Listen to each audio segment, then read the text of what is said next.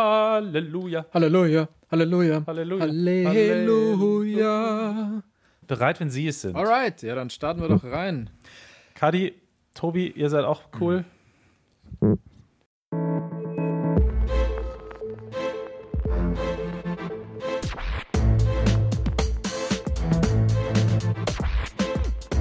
Klassik für Klugscheißer.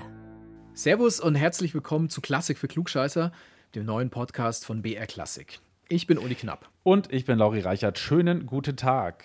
Diesmal geht es bei uns ums Klauen. Genial gestohlen oder plump plagiiert. Darüber sprechen wir unter anderem mit der Sopranistin Simone Kermes. Die kennt sich extrem gut mit der Musik von Georg Friedrich Händel aus, der ja ganz gerne verdächtigt wird, das ein oder andere Stückchen Musik geklaut zu haben. Dass wir heute übers Klauen sprechen, das hat auch was mit der letzten Folge zu tun. Da hat sich ja alles um Komponistinnen gedreht. Cassia und Hildegard von Bingen, Clara Schumann und Ethel Smythe. Ihr erinnert euch, und wenn ihr euch nicht erinnert, dann hört einfach die Folge nach. Sie trägt den Titel Mendelssohn ist eine Tochter, Schumann ist eine Frau. Diese Komponistinnen, die hatten es alle nicht leicht und sie mussten ständig gegen Widerstände ankomponieren, kann man sagen. Unter anderem hat Mann, und da meine ich jetzt wirklich Männer, ihre Werke einfach dreist geklaut. Also, Fanny Hensel zum Beispiel, die ist übel beklaut worden und zwar, und das ist das Bittere an der Sache oder das besonders Bittere kann man sagen, von ihrem Bruder. Der heißt Felix Mendelssohn Bartholdy und ist grundsätzlich ein toller Komponist. Ja, die beiden hatten eigentlich auch ein ziemlich gutes Verhältnis zueinander. Die waren, waren sehr eng. Aber Felix war erstmal nicht begeistert davon, dass seine Schwester Fanny Komponistin sein wollte. Er hat sie zwar heimlich bewundert, er hat ihr auch immer seine Stücke gegeben, die sollte sie dann redigieren, aber unterstützen wollte er sie nicht, ganz im Gegenteil. Zum Dank hat er, Uli hat es ja gerade schon gesagt, bei ihr geklaut. Die Melodie im Original ist von Fanny und klingt so. Und wüssten's die Blumen, die kleinen, wie tief verwundet mein Herz, sie würden mit mir weinen zur heilen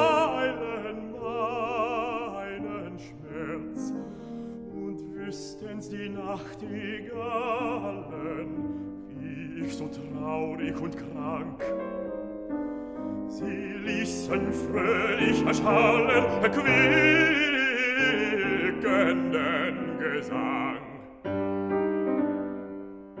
Und äh, so hat er sich da inspirieren lassen. Und wüssten's die Blumen, die kleinen, wie tief. Ja, Sie würden Uli, mit du hast es vermutlich auch gemerkt. Es ist einfach genau dasselbe Stück. Ich dachte auch schon, Äh, was soll das jetzt? Aber gut, zweimal das Gleiche. Ja, ja, ja, Felix hat in seinem zweiten Liederheft, das hieß Zwölf Lieder mit Begleitung des Pianoforte, Opus 9, die Nummern 7, die heißen Sehnsucht, 10 Verlust, die wir gerade gehört haben, und 12 die Nonne, einfach komplett von seiner Schwester Fanny übernommen, ohne sie als Komponistin zu nennen. Also das ist mal so ein richtiger Bitch-Move von einem Mann und es ist nichts anderes als Abschreiben.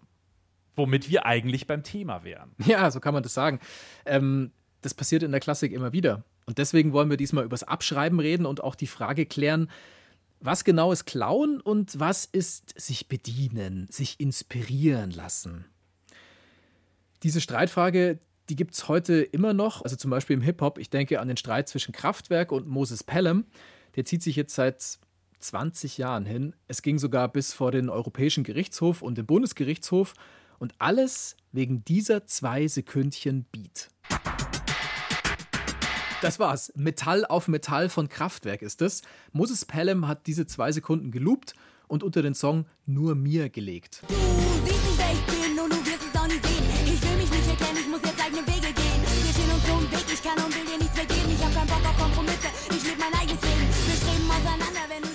Moses Pelham hat es produziert, Sabrina Settler hat den Song gesungen und gerappt. Und es geht letztlich um zwei Sekunden. Die machen zwar den Groove aus, aber trotzdem, wir sprechen hier von zwei Sekunden, also eigentlich einer Kleinigkeit. Ja, aber tatsächlich natürlich eigentlich ein wichtiges Urteil, wenn es dann mal irgendwann wirklich gesprochen wird, auch für die ganze Musiklandschaft. Der Hip-Hop hängt ja zumindest zu einem großen Teil komplett vom Sampling ab. Das heißt also vom sich bedienen an anderen Musikstücken, da äh, Beats draus bauen. Also da bin ich nochmal gespannt, äh, wie das vielleicht sogar die ganze Musikwelt nochmal auf den Kopf stellt. Dieser 20 Jahre lange Streit zwischen Kraftwerk und Moses Pelham. Aber Clown in der Musik ist ja erstmal sowieso nicht wirklich etwas Besonderes. Das gab es schon immer. Übrigens nicht nur in der Musik, sondern in der Kunst generell. Der äh, große Leonard Bernstein hat äh, mal den schönen Satz geprägt: Gestohlen haben alle, aber die Großen, die haben genial gestohlen.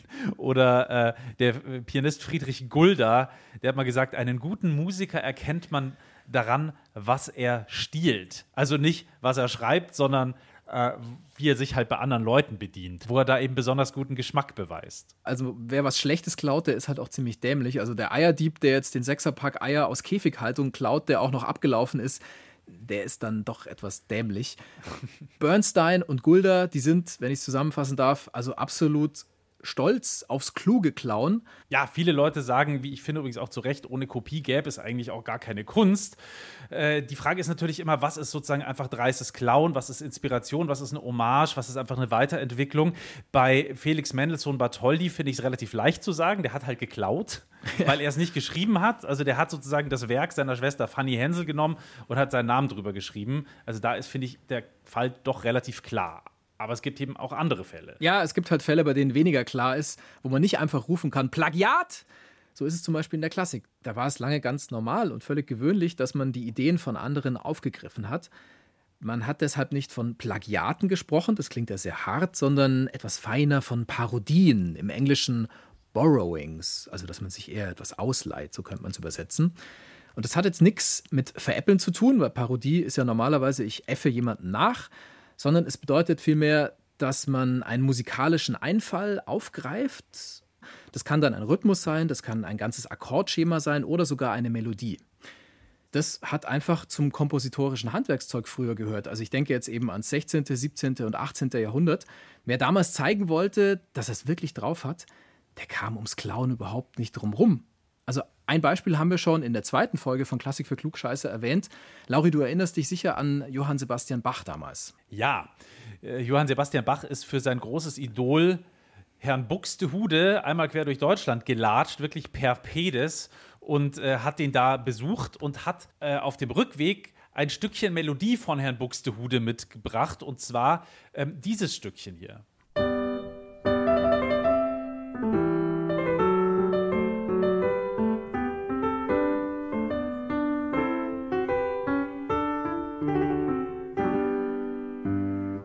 Melodie von Buxtehude hat Bach dann ein wenig später ganz, ganz fein in eine Begleitstimme seiner Goldberg-Variation eingebaut. Hier.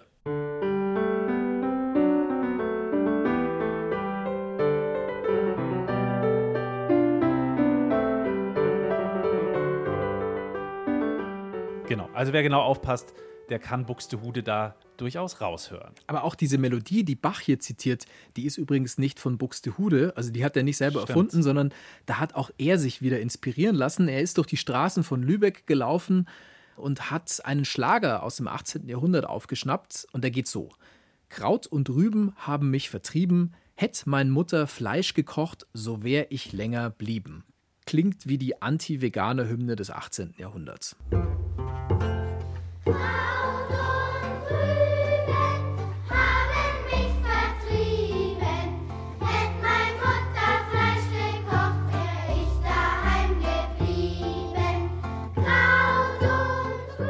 Bisschen Rübe reicht mir dann auch nicht. Kann ich gut verstehen.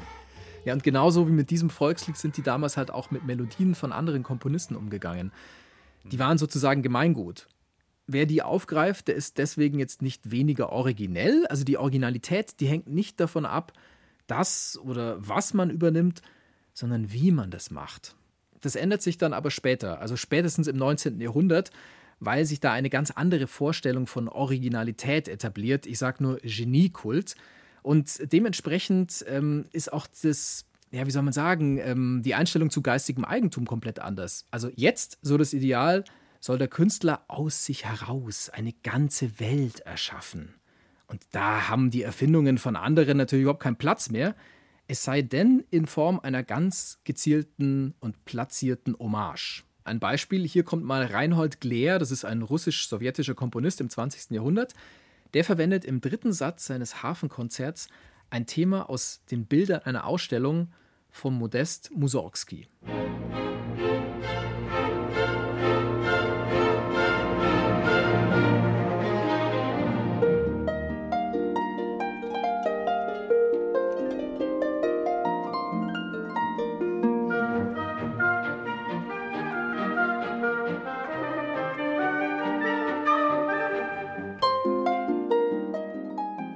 Also, das ist die Version von, von Reinhold Gleer und im Original von Mussorgsky klingt so.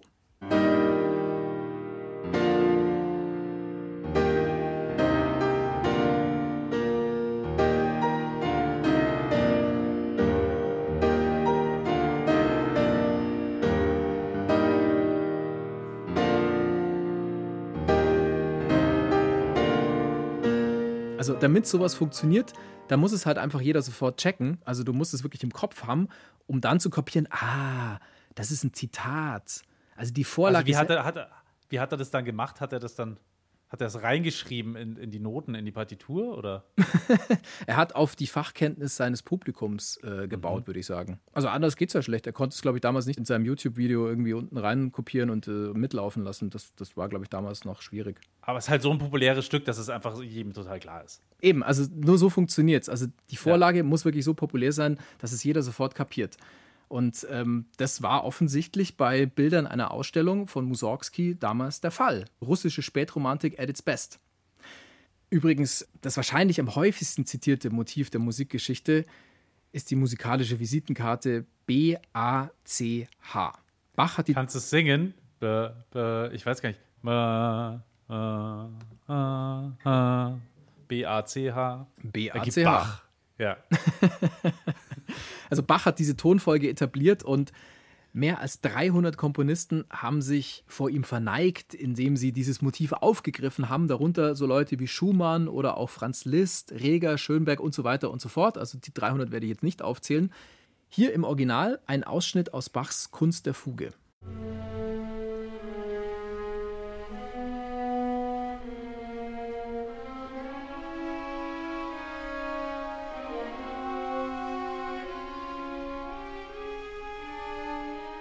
Natürlich ein Thema, das man total leicht erkennen kann oder eine Tonfolge, die man total leicht erkennen kann, weil sie auch so nah zusammenliegen, diese, diese Töne. Also das ist ja quasi so ein, so ein chromatischer Haufen, mehr oder weniger. Den kann man auch zitieren, ohne sozusagen ähm, groß drüber zu schreiben zu müssen. Ich zitiere übrigens Bach, weil das ist so klar. Also das war jetzt gerade das Original und hier jetzt mal eine kleine Collage derer, die sich da verneigt haben.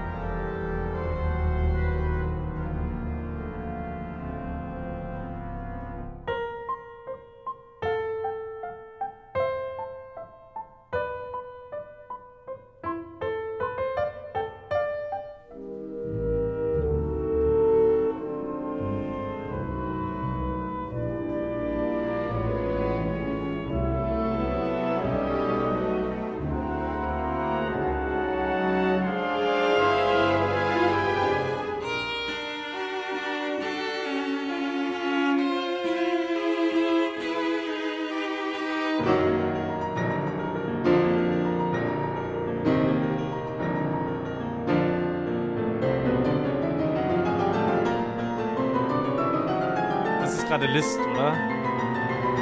Ja, ja. Also das ist so ein, das ist so eine prägnante Tonfolge, die hört man einfach da total raus, auch aus den unterschiedlichsten Genres und aus den unterschiedlichsten Musikepochen. Epochen. Prinzip verstanden.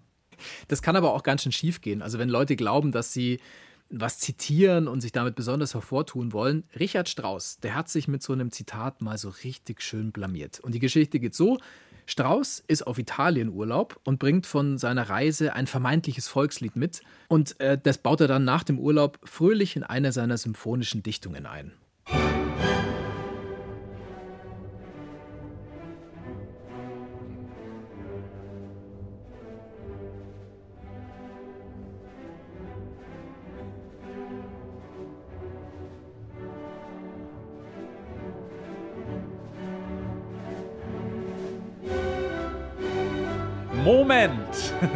Ja. Es hat ein bisschen gedauert, oder? Bis man es erkennt, aber ähm, Ja, da, und dann ist es aber, dann springt es einem im nackten Arsch ins Gesicht.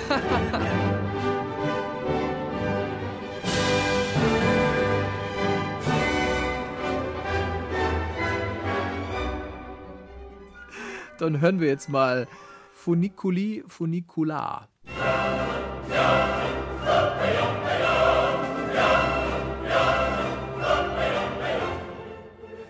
den Fisch, den mach mal hier. Den mach- den Fisch, den mach mal hier. Ja, die Version gibt es schon auch, da komme ich gleich drauf. Aber erstmal, das ist ein mega bekannter Schlager, aber es ist halt kein Volkslied, sondern eine ganz schnöde Auftragskomposition. Agosto ingrato chiudi spiette far me non può Das Ding, das hat sich ein gewisser Luigi Denza ausgedacht, und zwar zur Eröffnung einer Seilbahn auf den Vesuv bei Neapel. 1880 war das. Das war damals also so eine Art Werbesong und natürlich alles andere als gemeinfrei. Angeblich musste Strauss deshalb blechen, und zwar immer dann, wenn seine Symphonie gespielt wurde. Und das ist jetzt nicht ganz ähm, unironisch, wenn wir daran denken, dass Richard Strauss genau der Typ ist, der sich ja selber für die Autorenrechte von Komponisten ganz stark gemacht hat. Und Der einer, GEMA-Gründer. ja, der GEMA-Gründer, wir haben ja schon in einer der ersten Folgen drüber gesprochen. Und jetzt hat er es quasi zurückbekommen. Also er hat es ganz unangenehm zu spüren bekommen, wie das ist, wenn man plötzlich zahlen muss. weißt du, was Funiculi, Funicular auf Deutsch bedeutet? Äh, keine Ahnung, der, der Bierzelt-Version nach zu Urteil, die ich davon kenne, Fisch, kleiner Fisch, großer Fisch, keine Ahnung. Ich musste auch nachschauen. Es heißt Seilbahn hier, Seilbahn da. Und das passt natürlich ganz gut zu dieser ähm, Bahn auf den Vesuv nach oben. Und äh, es gibt ein ganz bekanntes Cover und darauf spielst du wahrscheinlich an. Also da ist der Text: Schau hier, da liegt der tote Fisch im Wasser, den Genau, machen wir hier, den machen wir hier. Ja, Volksfest Mund und so. Ja, ich kenne das vom, kenn vom, vom Lagerfeuer, Zeltlagergesänge und so weiter. Und ich kenne es auch vom Eishockey, also als Schmähgesang aus dem Eishockeystadion. Das ist eine Version einer Münchner Band namens Hot Dogs. Und diesen Song findet ihr wie alle anderen auch auf unserer Playlist Klassik für Klugscheißer auf Spotify. Also in dem Fall von äh, Richard Strauss, von Nicoli, von Nicolas, da ist es relativ klar, da hat sich der Mensch äh, eines Stückes Musik bedient, äh, das er nicht hätte einfach so nehmen dürfen. Da hatte jemand Rechte dran. Aber ähm, wie ist es denn in anderen Fällen? Also wenn jemand vier äh, bestimmte Noten benutzt, ähm, kann man da jetzt sagen, das ist jetzt ein Zitat oder das war reiner Zufall? Also das ist wirklich tricky. Es gibt tatsächlich Fälle in der Musikgeschichte, bei denen ist diese Frage bis heute offen. Also ich spiele jetzt mal ein, ja wahrscheinlich das prominenteste Beispiel schlechthin vor zu dieser Sache.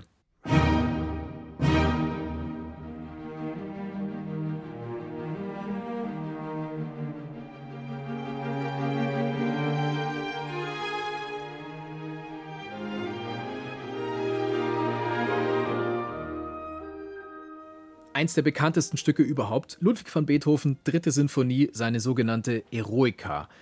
Gilt als die Sinfonie, in der Beethoven erstmals wirklich zu sich kommt, seinen eigenen Ton trifft, wenn man so will. Jetzt hör mal das.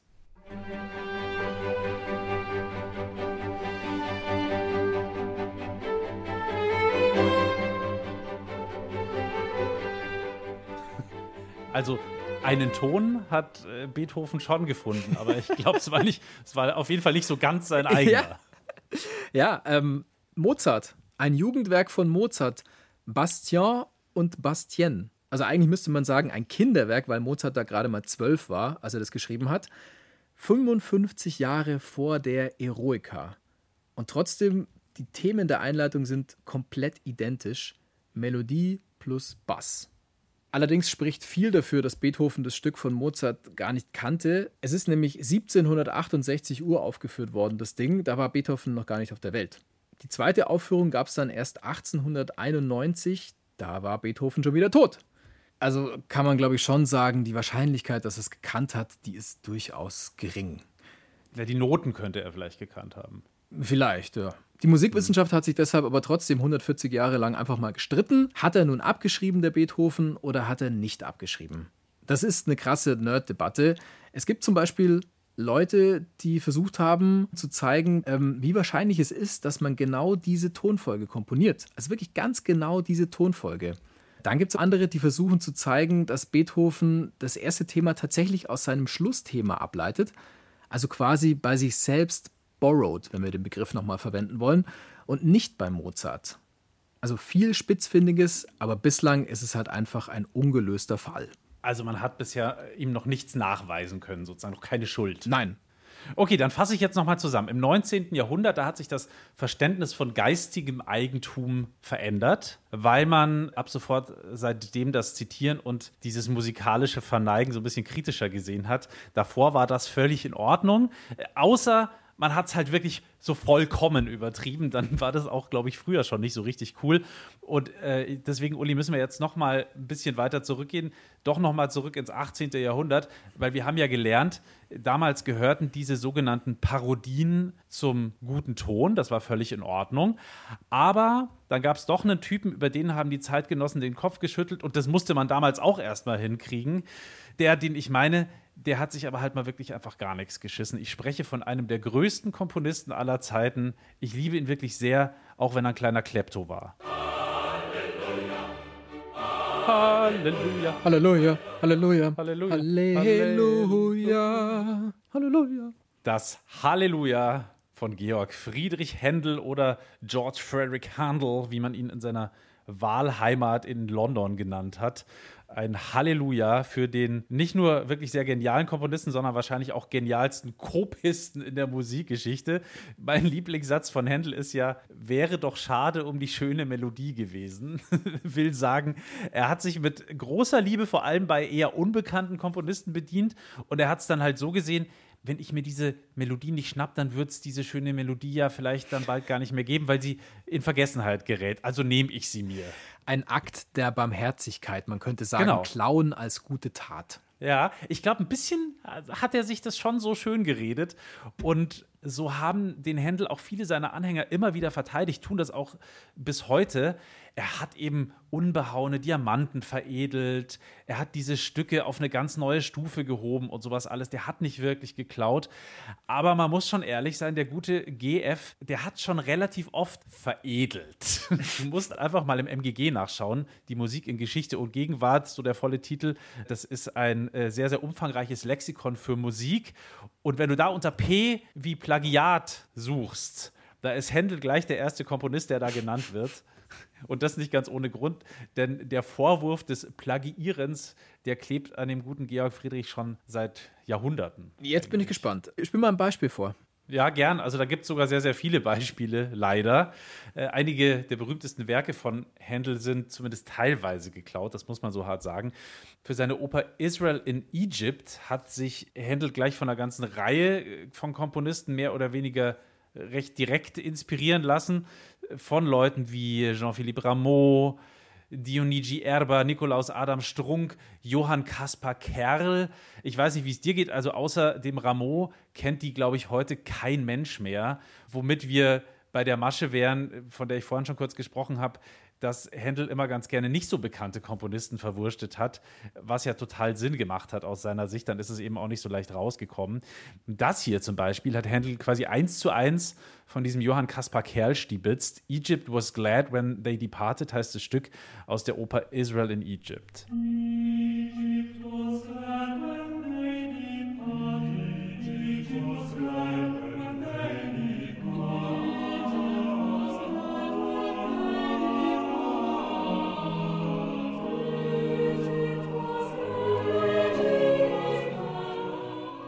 Also da braucht man jetzt überhaupt gar nicht drum rumreden. Das ist halt einfach exakt das Canzone Quarta von Johann Kaspar Kerl. Das klingt so.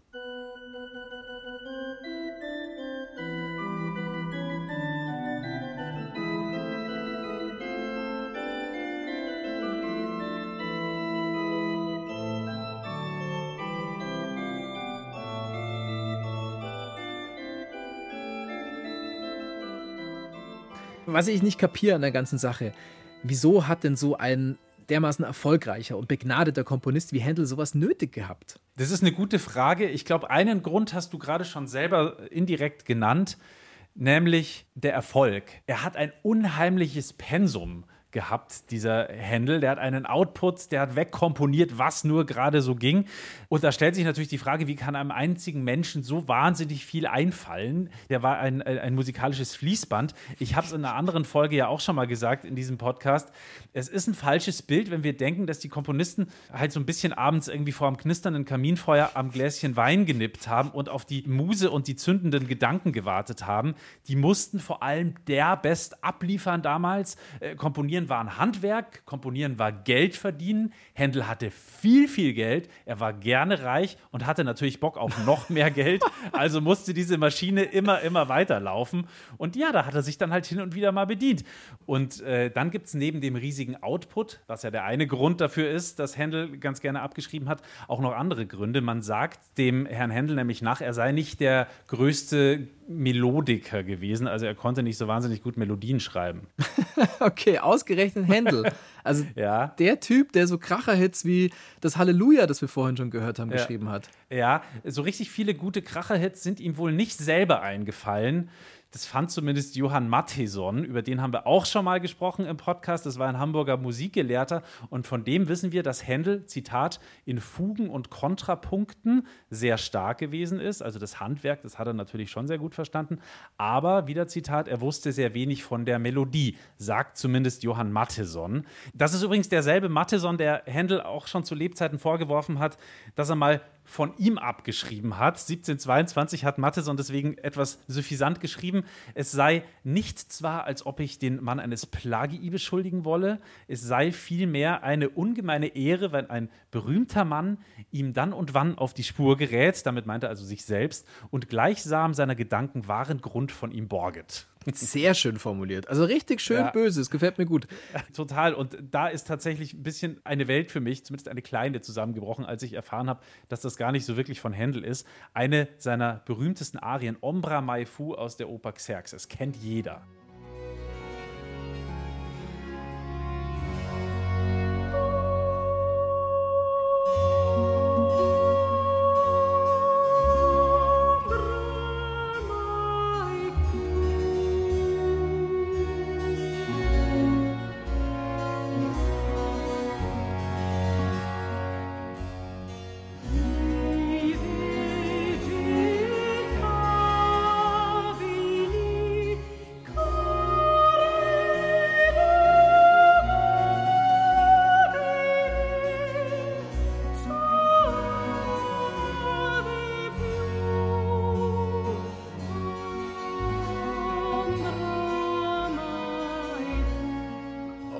Du sagst jetzt, dass das im Original nicht von Händel ist, oder wie? Äh, sagen wir mal so, nö. zumindest, zumindest nicht so ganz. Also eigentlich hat sie ein gewisser Giovanni Bononcini, ein italienischer Barockkomponist, schon vor ihm geschrieben, diese Melodie. Händel hat sie dann ein wenig abgewandelt. Pikant an der Story ist auch noch, dass Bononcini und Händel sich nicht sonderlich gemocht haben. Die beiden waren scharfe Konkurrenten, die waren zeitgleich in London und ja, und haben immer gewetteifert damals. Und so klingt das Original von Bononcini. Übrigens der Titel auch Ombra Mai Fu, wer hätte das gedacht? Und das ganze Ding stammt aus einer Oper, die ganz, ganz zufällig auch Xerxes heißt.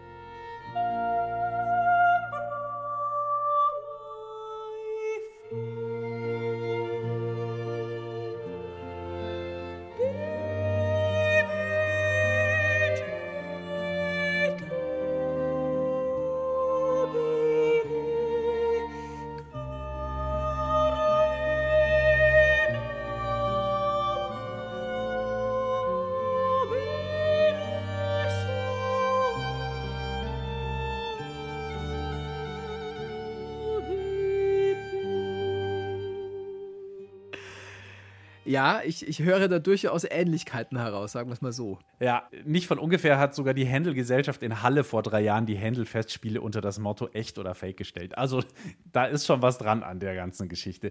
Die beiden Ausschnitte, die wir gerade gehört haben, wurden übrigens von ein und derselben Sängerin gesungen. Simone Kermes, eine bekannte Sopranistin, wird auch gerne mal als Queen des Barock bezeichnet, wobei ich sagen muss, sie ist eine irre Sängerin, deswegen passt der Ausdruck Queen gut zu ihrer Stimme, aber so als Person äh, ist sie wahnsinnig nett und wahnsinnig bodenständig und gar nicht prätentiös wie eine Queen. Und äh, mit ihr hatte ich die Ehre, vorhin zu sprechen über so Fragen wie, was hat den Herrn Händel denn dazu getrieben, immer so viel abzuschreiben? Und ist das jetzt eigentlich Diebstahl oder sind es doch eher Hommagen? Hommagen, nicht Hommagen. Was haben Sie sich denn dabei gedacht, Frau Kermes, als Sie auf die zweite und ja eigentlich ursprüngliche Version dieses Ombra Mai Fu gestoßen sind? Ähm, es war für mich damals eine wunderbare Entdeckung, muss ich sagen, weil ähm, es so schlicht ist und auch ziemlich schwer zu singen, weil es diese, diese Schlichtheit hat. Und ich liebe dieses Stück immer noch, muss ich sagen. Also ich singe beide Stücke eigentlich ständig, also wenn es geht. Mhm. Weil ich finde, es sind beides in irgendeiner Weise Perlen. Der Bononcini, ähm, das ist komponiert 1694 für vor, ein Theater. Vor dem Ombra Mai Fu von Händel. Ja, na, natürlich, 40 Jahre. 40 hm. Jahre davor.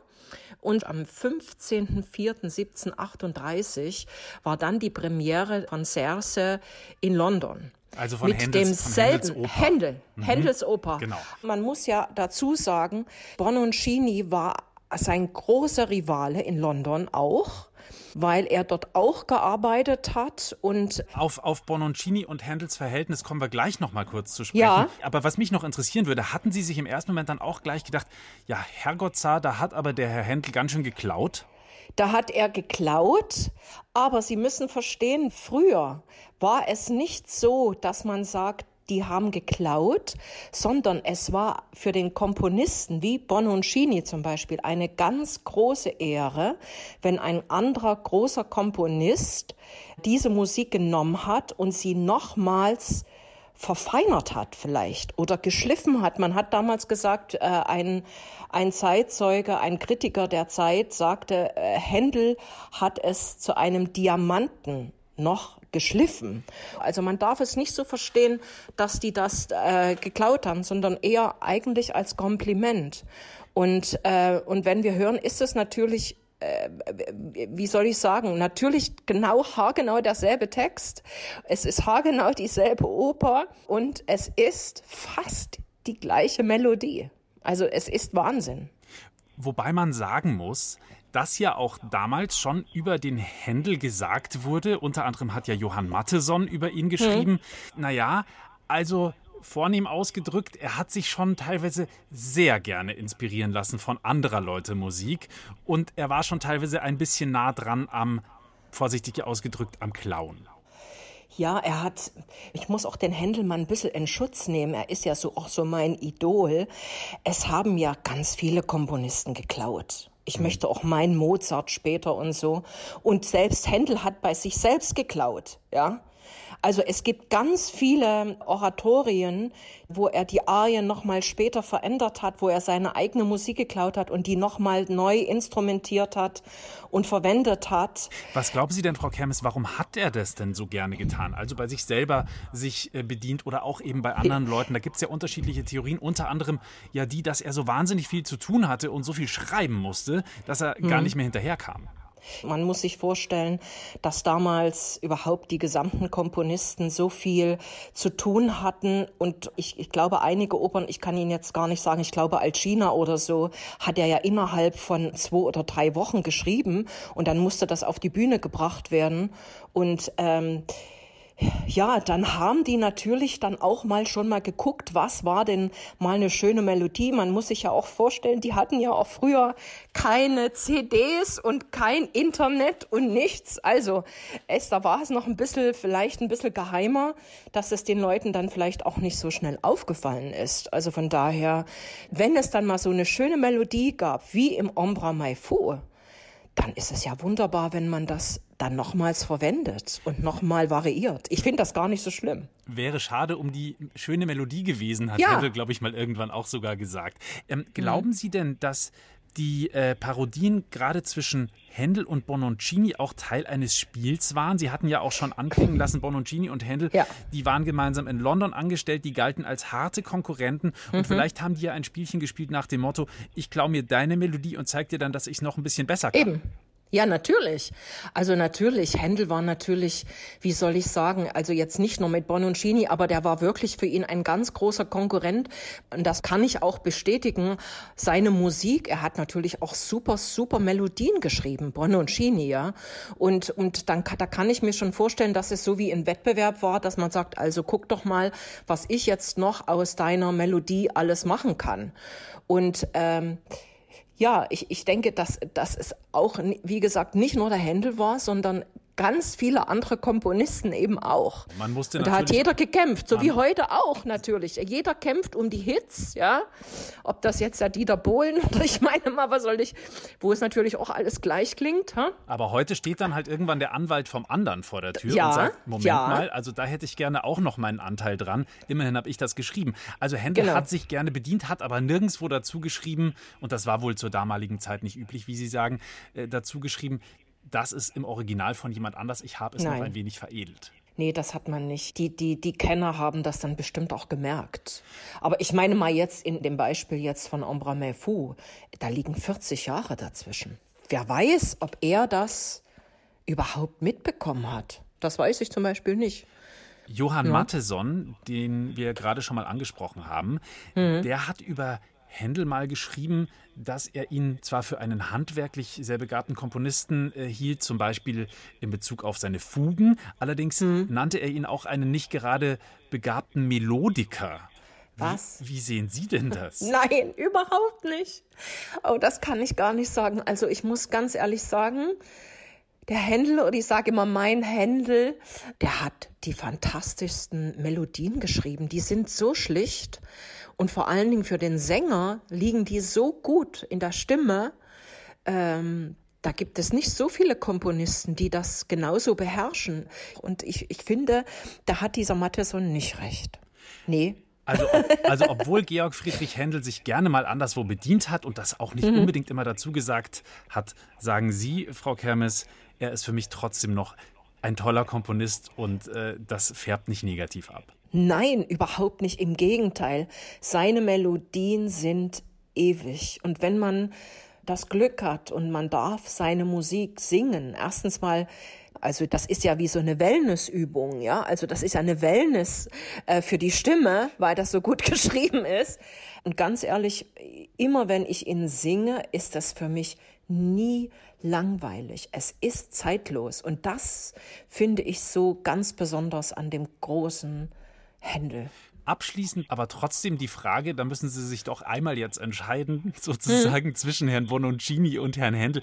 Welche Version des Ombra Mai Fu ist denn Ihre Lieblingsversion? Da muss ich sagen, wenn ich ehrlich bin, das ist natürlich äh, wahrscheinlich das Original Bononcini, weil es so schlicht ist.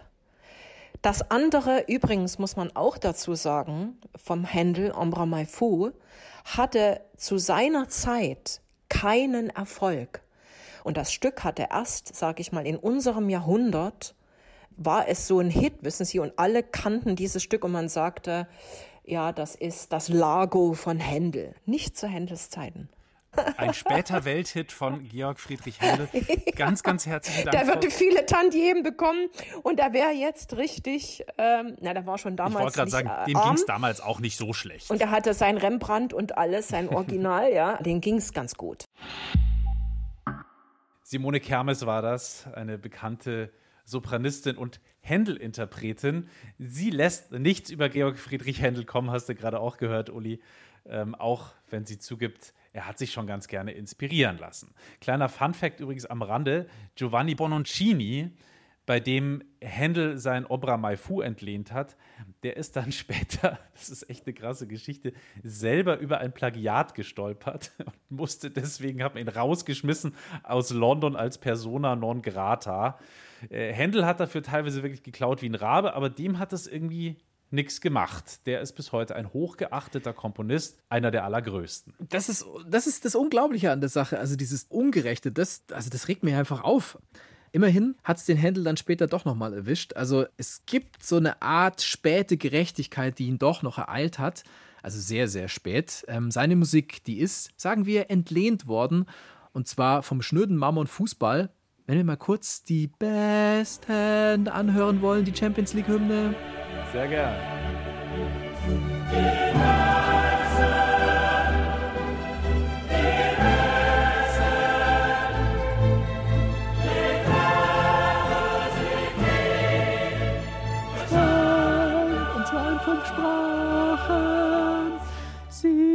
Die. Die Champions League-Hymne, die läuft immer kurz bevor ein Spiel in der Champions League angepfiffen wird und bevor Werbung läuft und während Werbung läuft und, also egal, das Ganze stammt aber daher.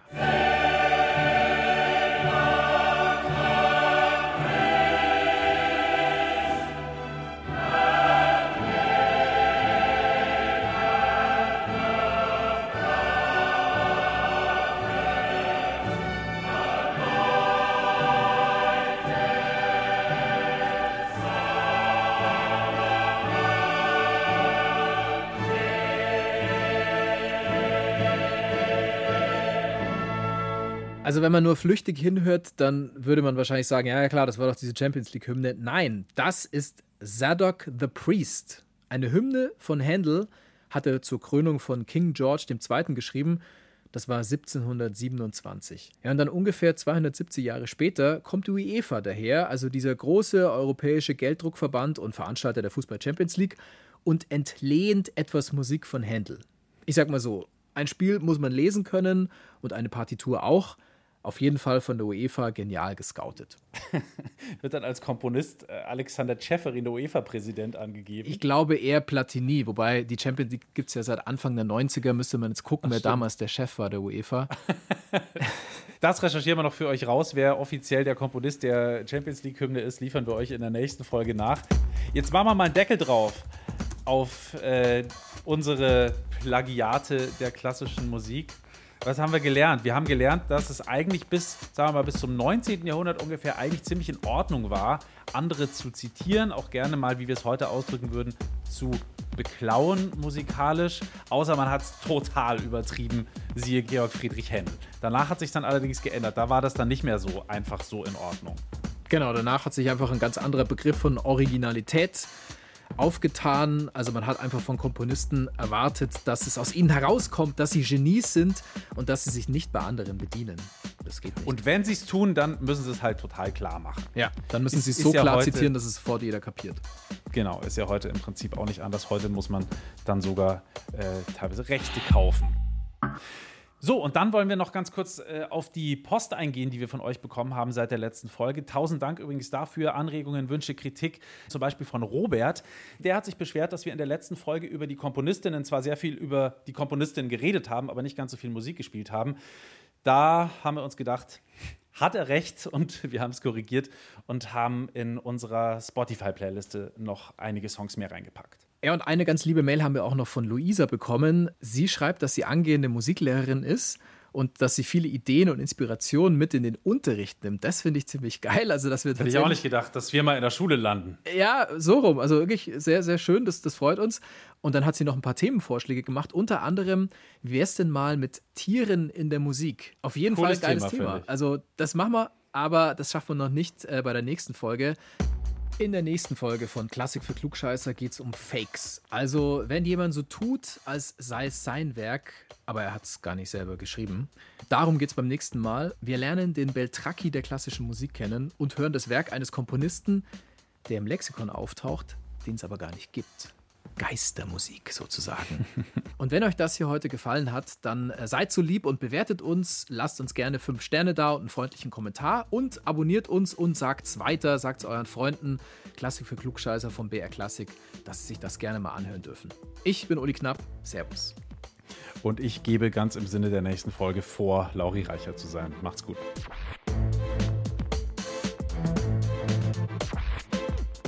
Klassik für Klugscheißer.